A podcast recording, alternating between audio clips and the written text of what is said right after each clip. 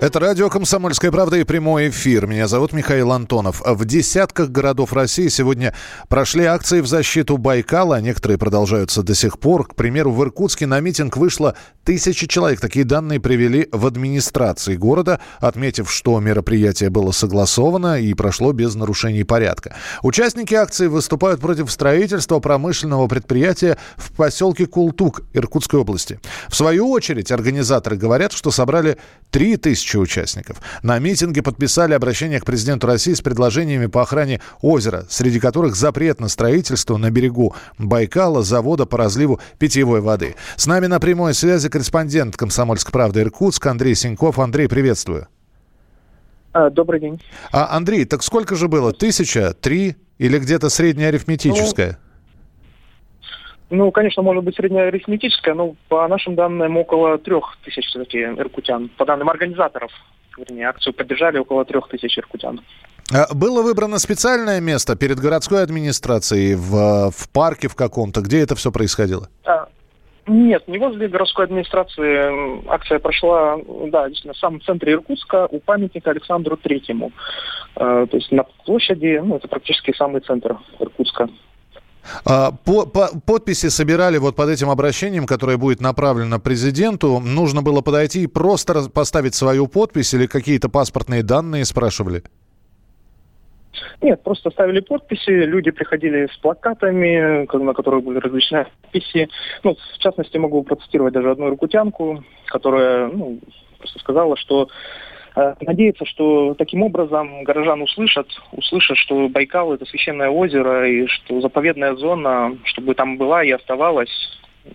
Все против строительства любых заводов, в принципе, на Байкале, все иркутяне. Андрей, самый главный вопрос. Сейчас эта петиция, которая была подписана, будет отправлена президенту. Но и до того, как ответ будет получен, запланированы ли еще акции? Или все, теперь уже люди будут дожидаться ответ, как глава государства на это отреагирует?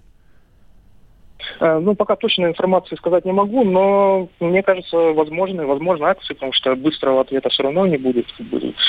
За неделю все не решится. Вполне возможно, будут проходить еще акции в выходные дни. Спасибо большое. С нами был на прямой связи корреспондент «Комсомольской правды» Иркутска Андрей Синьков. А наша журналистка, специальный корреспондент комсомолки Дина Карпицкая была на Байкале и смотрела как раз, э, что там строится. Заморожена ли стройка? Будет ли она продолжена? Дина Карпицкая с нами на прямой связи. Дина, привет. Да, всем здравствуйте. Э, я была на Байкале и могу сказать, только что я общалась с организаторами акции протеста, они мне сказали, что около 8 тысяч подписей было собрано в разных городах под петицией президенту, но там в ней идет речь в этой петиции и вообще в требованиях людей не только про этот завод, Култуке, потому что это завод, на самом деле, это капля в море проблем, которые сейчас нависли над Байкалом. Я проехала вокруг озера всего э, со стороны Иркутской области, потому что вторая часть принадлежит Бурятии. В Бурятии тоже, кстати, там свои истории есть, э, тоже свой завод там по мытью шерсти, который дикое количество токсинов сливает. Самая большая проблема не в китайцах, ни в французах, ни в итальянцах, ни в ком-то другом, а только в нас самих россиянах. Потому что озеро это нужно действительно защищать, и начать нужно с того, чтобы убрать э, все эти сливные канализационные воды, которые со всех поселков, которые находятся на Байкале, сливаются в озеро. Вот, к примеру, я когда ступила на лед э, на острове Альхон, это одно из самых красивых вообще реликтовых мест э, Байкала, потрясающая природа, ну просто вот у меня слезы на глазах наворачиваются, когда я вспоминаю, что я там увидела. Я увидела, я извиняюсь за интимную подробность, э, использованную прокладку, замерзшую в лед. Понятное дело, что это все откуда-то из какой-то трубы туда попало.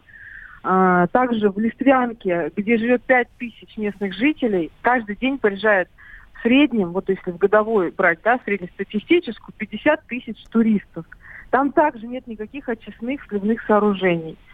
А, что касается самого завода в Култуке, то там история вообще абсолютно интересная. Оказывается, что на берегу Байкала водоохранный, я поясню нашим слушателям, есть две позиции такие важные. 200 метров от озера это береговая защитная полоса, которая в принципе не может никому принадлежать по закону, по водному кодексу. На ней не может быть никаких строений, сооружений, вообще ничего. Это вот как бы общедоступная территория, защитная полоса. Вот в этой 200-метровой зоне просто вот где табу на какую-то стройку, уже нарезаны пять участков под пять заводов.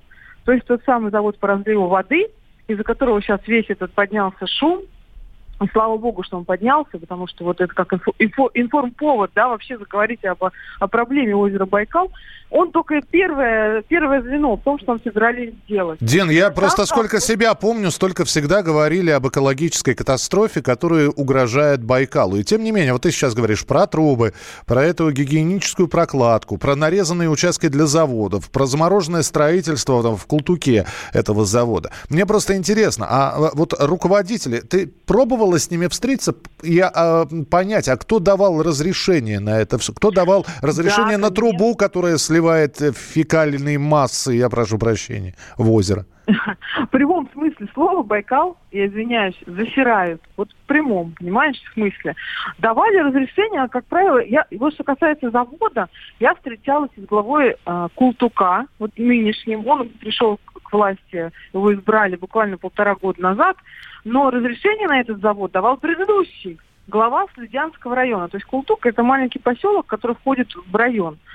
И вот тот самый глава, который давал это разрешение, и который себя вписал в учредители этого завода, сейчас его там, правда, нет, но он был там, он э, в бегах, потому что он осужден за воровство леса.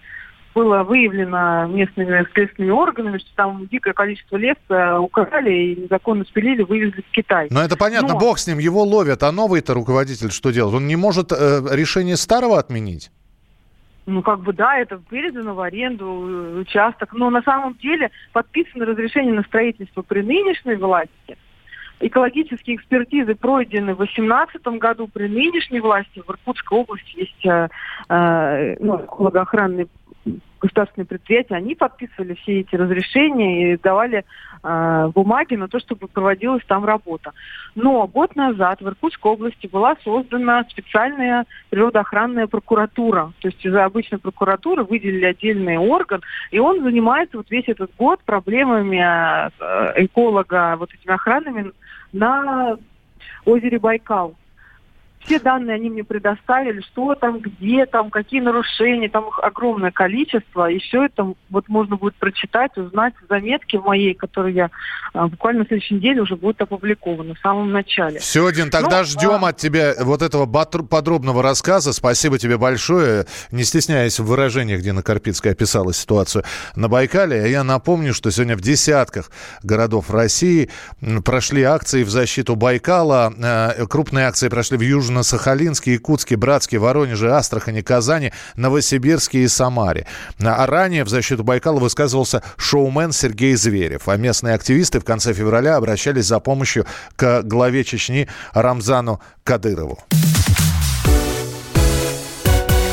Россиянин Олег Рязанов по прозвищу «Повелитель Холода» установил мировой рекорд. Он прыгнул с парашютом в Якутии. Казалось бы, ничего особенного. Если не учитывать, что из одежды, из одежды на Олеге были только шлем и трусы. На высоте температура достигала минус 30 градусов по Цельсию. Прыжок продлился одну минуту. Ну а после приземления со спортсменом беседовала моя коллега. Как впечатление? Вы не замерзли? Ну, Якутия сверху смотрится очень красиво, я не замерз. Ну, на земле минус 20, каждый километр минус 6 градусов дает. Я прыгал с высоты более 4 километров. А готовились как-то вот а, перед прыжком? Ну, этот прыжок два года готовился. Он был спланирован э, детально. А как готовились? В основном работу с управлением своим подсознанием. У меня же как бы рекорд не первый, их до этого было 11, поэтому за много лет я выработал техники управления энергией и подсознанием планируются еще рекорды? Ну, нет, рекорд уже финальный. Он изначально заявлялся все, что это последний рекорд. Это не значит, что не будет да, в дальнейшие мероприятия, но они не будут уже рекордными. Очень давно хотел в криокамере, например, при минус 150 градусов один час продержаться. Скорее всего, прямо сразу же и сделаю, пока мое тело готово. Только управление сознанием позволило Олегу себе ничего не отморозить. Олег Рязанов – обладатель 11 мировых рекордов по выживанию в экстремальных условиях. Он родом из Тюмени, но сейчас живет в Калининградской области. И, кстати, у него шестеро детей.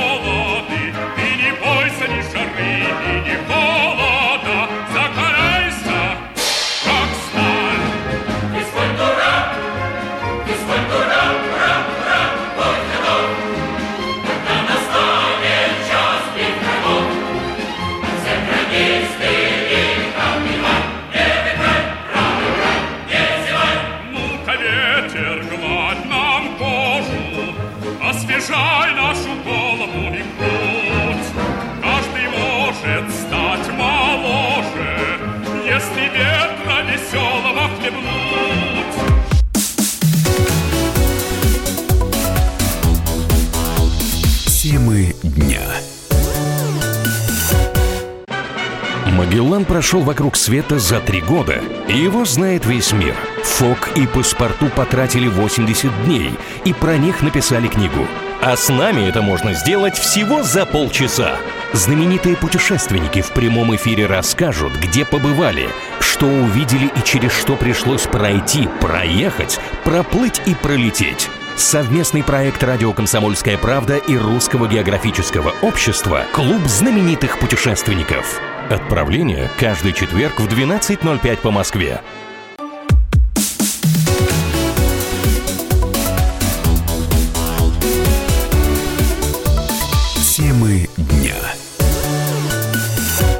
Продолжается прямой эфир на радио «Комсомольская правда». Спасательные работы на норвежском судне «Викинг Скай» завершены, сообщает компания-оператор. Остающимся на борту корабля пассажирам ничего не угрожает, и судно сейчас своим ходом идет в норвежский порт Мольде. Все подробности в ближайшем выпуске новостей не пропустите.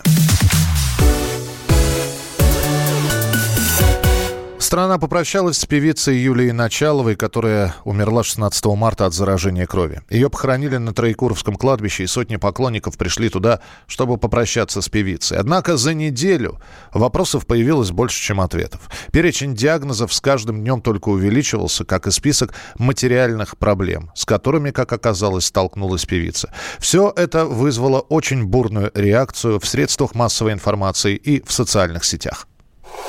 Реплика. Пока вся страна прощалась с певицей Юлией Началовой, журналист Александр Невзоров на радио «Эхо Москвы» возмутился и высказал следующее – но мы видим, что страна опять превратилась в такой дурной драм-кружок. В этом месяце умирали нобелевские лауреаты, хирурги. Он Малашенко похоронили. Ну, честно говоря, дипломированных котов в филинологических клубах хоронят и то пышнее, чем похоронили Малашенко. Мне вообще нет никакого дела до Началовой. Но из ее смерти раздули абсолютно вселенское событие и возникли как бы мысли, а достаточно ли вообще комфортабелен мавзолей и вообще достоин ли он ее, да? Потому что там, понятное дело, что мумия Ильича багровеет от стыда, осознав, чье место она занимает. Теперь мы знаем, чье. Я просто не понимаю, с чем связана медийная истерика. Колумнист «Комсомольской правды» Денис Корсаков решил объяснить известному журналисту, от чего такой ажиотаж. Конечно, Александр Невзоров – гениальный, поцелованный чертом провокатор, но, похоже, он недоумевает совершенно искренне. Ум жильца вершин занимают иные материи. Он не может понять, почему шестой день все СМИ голосят про какую-то Началову. Если бы он знал, что вечером в воскресенье на сайте kp.ru из 20 самых популярных материалов 19 были именно про про нее изумился бы еще больше. Не только пишут, а ведь еще и читают. Да, за последние недели умерли физик, получивший Нобелевскую премию 88 лет, всенародно любимый актер 96 лет и выдающийся режиссер, классик советского кинематографа 93 года.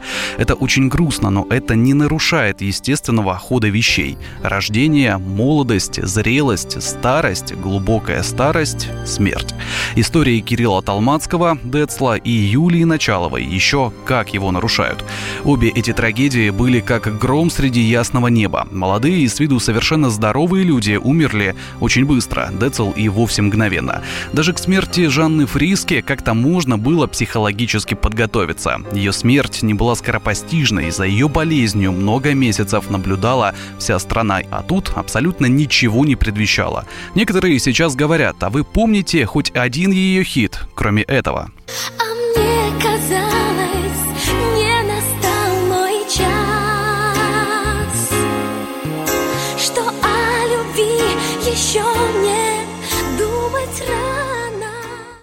И правда, не все смогли сходу вспомнить, но фамилию и внешность знала более или менее вся аудитория Первого канала и России-1.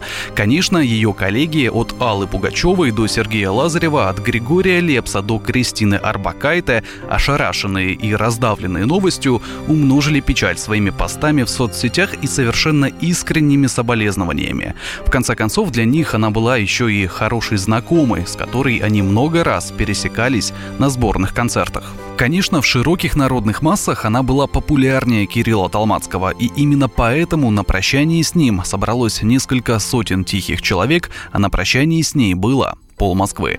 Но вернемся к Невзорову. Вот что он сказал в интервью уже «Комсомольской правде» о внимании общественности к смерти певицы. Я вообще, честно говоря, не понимаю, что мы обсуждаем. Перевозбудились все, да, кто первый добежит и обольет слезами могилу. Но если бы это было действительно делом их личных чувств, то, вероятно, они стремились бы эту могилу обливать не в кадре и не э, публично. Потому что публично все, что происходит, мы знаем, что это всего-навсего торговля словами и фейсами, не имеющая ничего общего с теми чувствами и с подлинной печалью, с подлинной скорбью, которая, да, действительно вполне может быть у людей. Я абсолютно не исключаю, что кому-то какая-то певица может быть вполне дорогая и интересна. Началова была красивой женщиной. Многим она казалась еще моложе, чем на самом деле, потому что ассоциировалась с утренней звездой, где появилась совсем девчонкой. Не очень везло с мужчинами, но тут уж любая простая русская баба ее пожалеет. И это прекрасно известно, что в разводах никогда не бывает виновата женщина. Зато Юлия родила прекрасную дочку родила бы еще. Годы позволяли. Невротики, люди с повышенной тревожностью достаточно хорошо знают, что смерть всегда рядом. У них сломан механизм выталкивания плохих мыслей. У здоровых людей он тоже иногда ломается, когда они залезают в компьютер, открывают новостной сайт и вдруг без малейшего предупреждения видят слова «умер Децл» или «умерла Юлия Началова». И это производит на них сильное впечатление. Александр Глебович.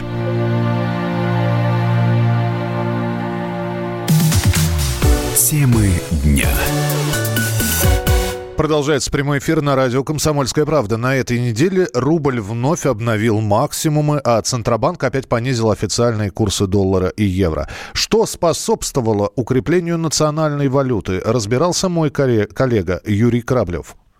Российская валюта укрепляется. Буквально за неделю курс вырос на 3% по отношению к доллару, рост к евро более 2%.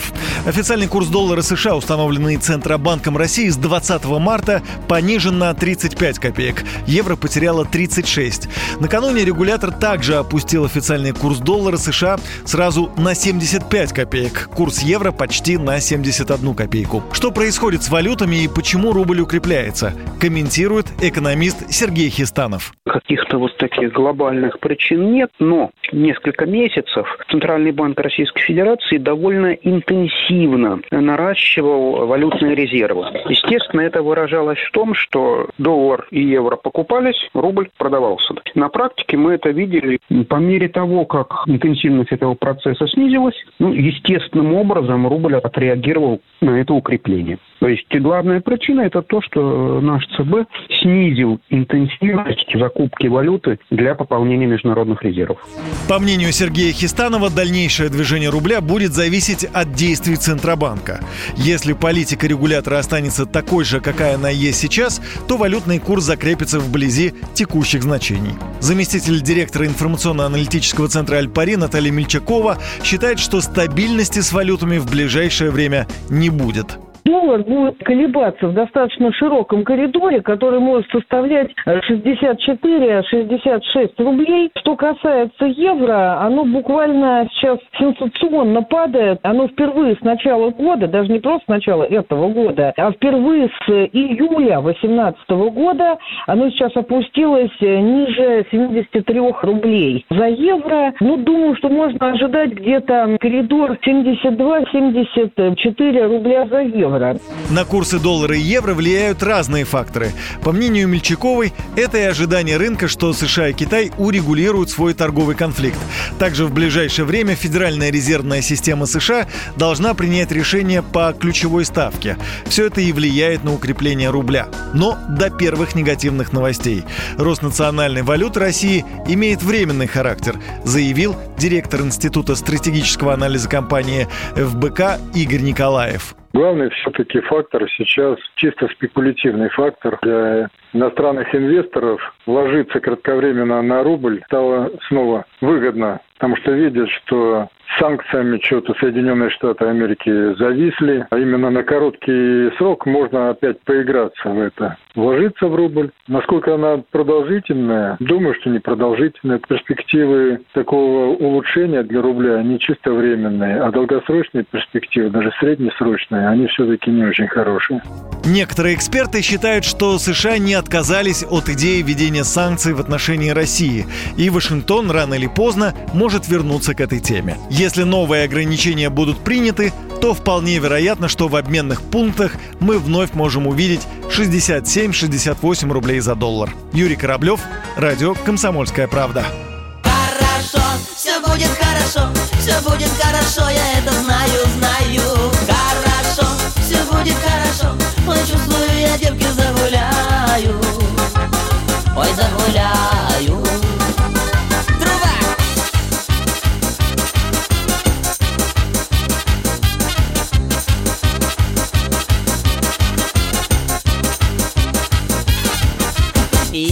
Если на утро болит твоя голова. Мы скажем прямо, ты не умеешь петь. Ну как некрасиво лечиться одного Но лучше с коллективом. Выпить по чуть-чуть и будет хорошо. Все будет хорошо, все будет хорошо, я это знаю, знаю. Хорошо, все будет хорошо. Ой, чувствую, я девки загуляю до субботы точно хорошо Все будет хорошо, все будет хорошо, я это знаю чувствую, я девки загуляю Ой, загуляю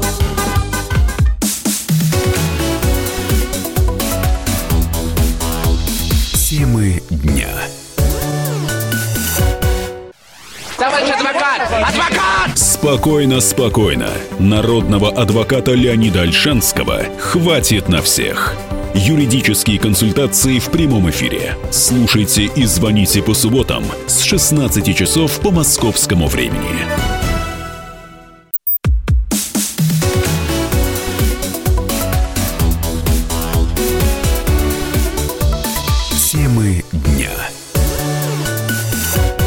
Это прямой эфир радио «Комсомольская правда». Меня зовут Михаил Антонов, и следим за судьбой норвежского судна, которое несколько часов назад попало в сильный шторм. Спасательные работы на «Викинг Скай» завершены. Об этом сообщает компания-оператор. Остающимся на борту ничего не угрожает, и через несколько минут корабль должен прийти в порт прибытия. Все подробности слушайте в нашем эфире. Выдержав паузу, президент США отправил поздравление новому главе Казахстана Касым Жамарту Тагаеву. А, Трамп пожелал самому Такаеву в целом и народу Казахстана в частности радости и процветания, а ранее президент Казахстана Касым Жамарт Такаев подписал указ о переименовании столицы города Астана в Нур-Султан. Во сколько это обойдется стране, рассказал экономист Антон Шабанов чисто экономически переименование любого города, а уж тем более столицы какого-то государства, это всегда очень дорого. Прежде всего это связано а, с обновлением каких-либо а, печатей и штампов, которых огромное множество, и не только в каких-то в компаниях, да, в частных, а, но в том числе в государственных органах.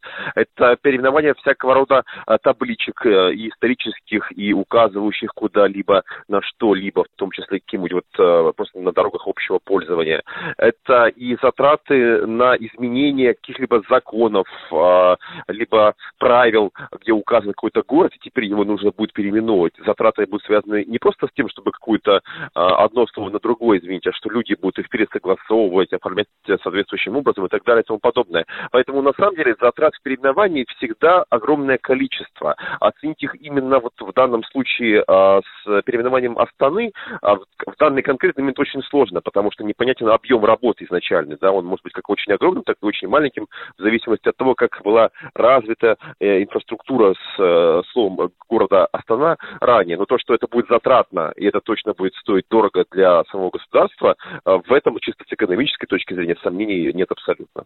Это был экономист Антон Шабанов о переименовании Астаны в Нур-Султан. А между тем, в Нур-Султане сегодня меньше, чем через полчаса в рамках группового этапа Евро-2020 года встретятся футбольные сборные России и Казахстана. В текущем отборочном турнире это будет второй матч украинской, э, российской команды. Напомню, что в первой встрече Россия встречалась с Бельгией и уступила со счетом 1-3.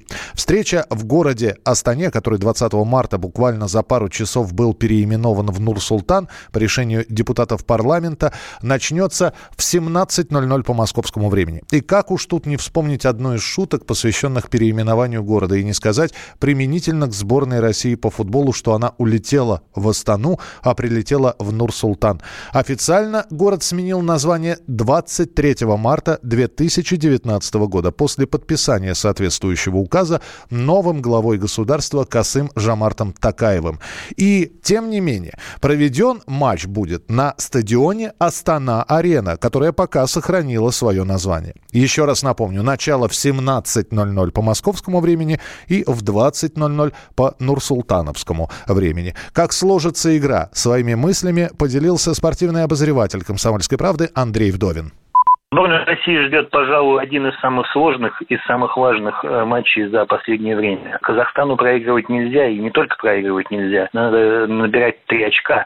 А при, при том, что это и непростая команда. Несколько дней назад они доказали это, обыграв шотландцев со счетом 3-0. Но, может быть, это победа и на руку России. Теперь сборная России не будет расслабляться. Теперь она будет точно знать, какого класса соперник будет перед ней. Проблем у нашей команды немало. Нету трех креативных игроков нашей сборной. Головин получил красную карточку в матче с бельгийцами. Также Кузяев травмирован, Забнин травмирован. И получается, что весь мозг, который сосредоточен у сборной России в центре поля, вот его не будет в матче со сборной Казахстана. И что-то Черчесову надо будет придумывать необычное. Но нам надо забивать. Мы понимаем, что у Дзюбы тоже проблемы. У Дзюбы не забивает уже полтора десятка матчей. У нас есть Смолов, который также в последнее время, в последние несколько месяцев не очень здорово выглядит как в «Локомотиве», так и в сборной, в которой он вызывался до матча с Бельгией. У нас есть молодой Чалов, лучший бомбардир чемпионата России, но у которого совершенно нет опыта матчей за сборную России. Будет непросто, но мы верим в победу.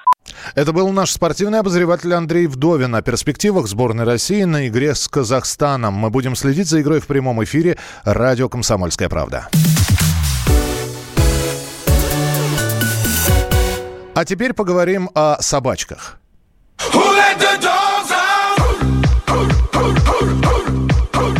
Да она не кусается, да она играет. Эту фразу от хозяев собак без намордника мы будем слышать все чаще и чаще. Потому что для нескольких пород обязательное обмундирование отменяется. Плюсы и минусы взвешивал мой коллега Юрий Кораблев. Министерство внутренних дел сократило перечень потенциально опасных пород собак. Теперь там только 13 позиций. Выгул таких собак без намордников и поводков будет запрещен. В первоначальном списке было 69 пород. В настоящее время оттуда исключены многие породы собак, например, овчарки и шарпеи. В интервью радио «Комсомольская правда» член президиума Российской кинологической федерации Ирина Швец, она работала над документом, рассказала, по каким критериям те или иные породы попали в список.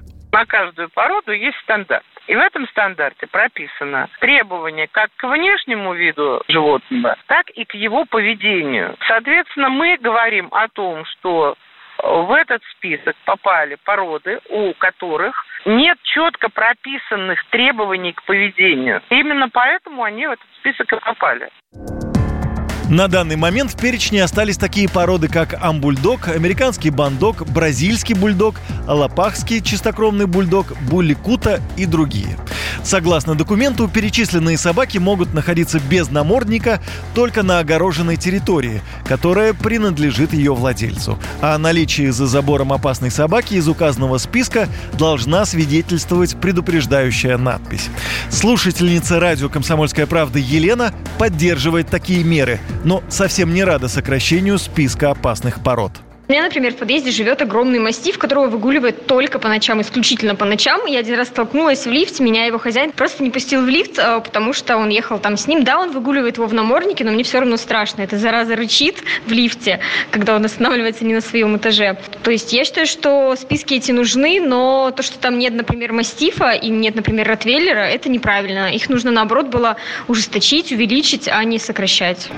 Президент региональной общественной организации «Кинология 21 век» Константин Карапетьянс положительно оценил сокращение списка с 69 до 13 пород.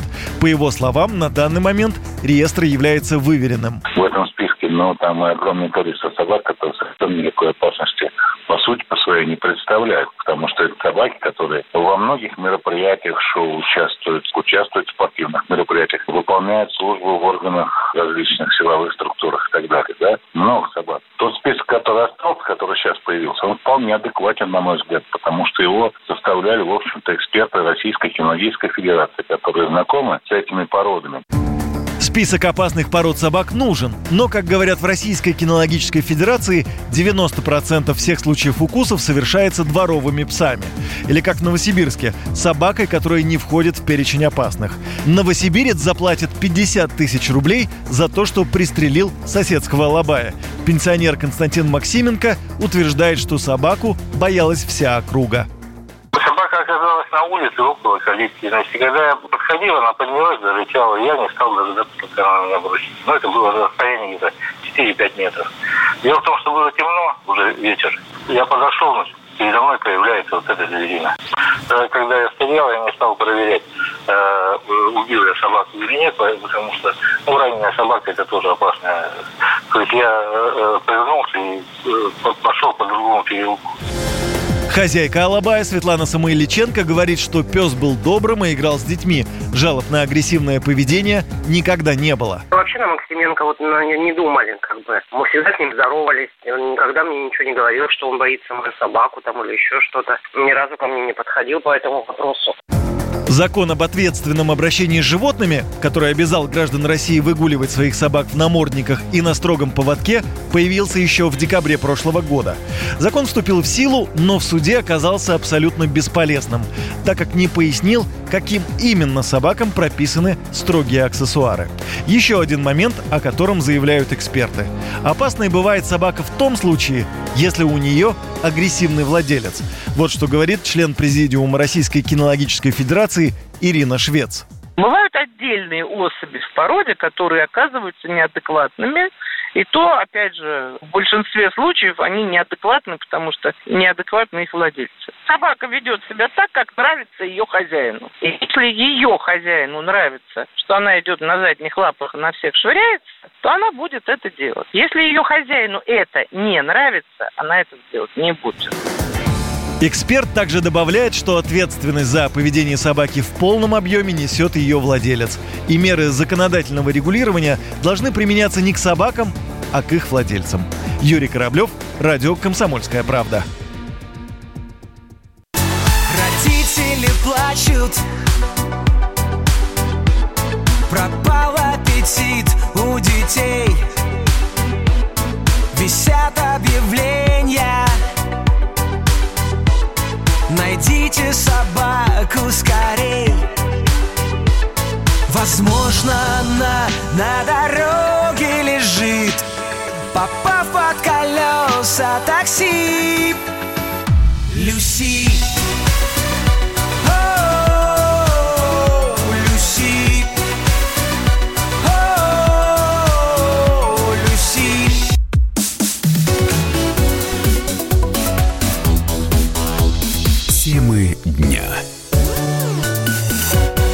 The time for empty talk is over. We will make America great again. Это все мы слышали. А что на самом деле происходит в США?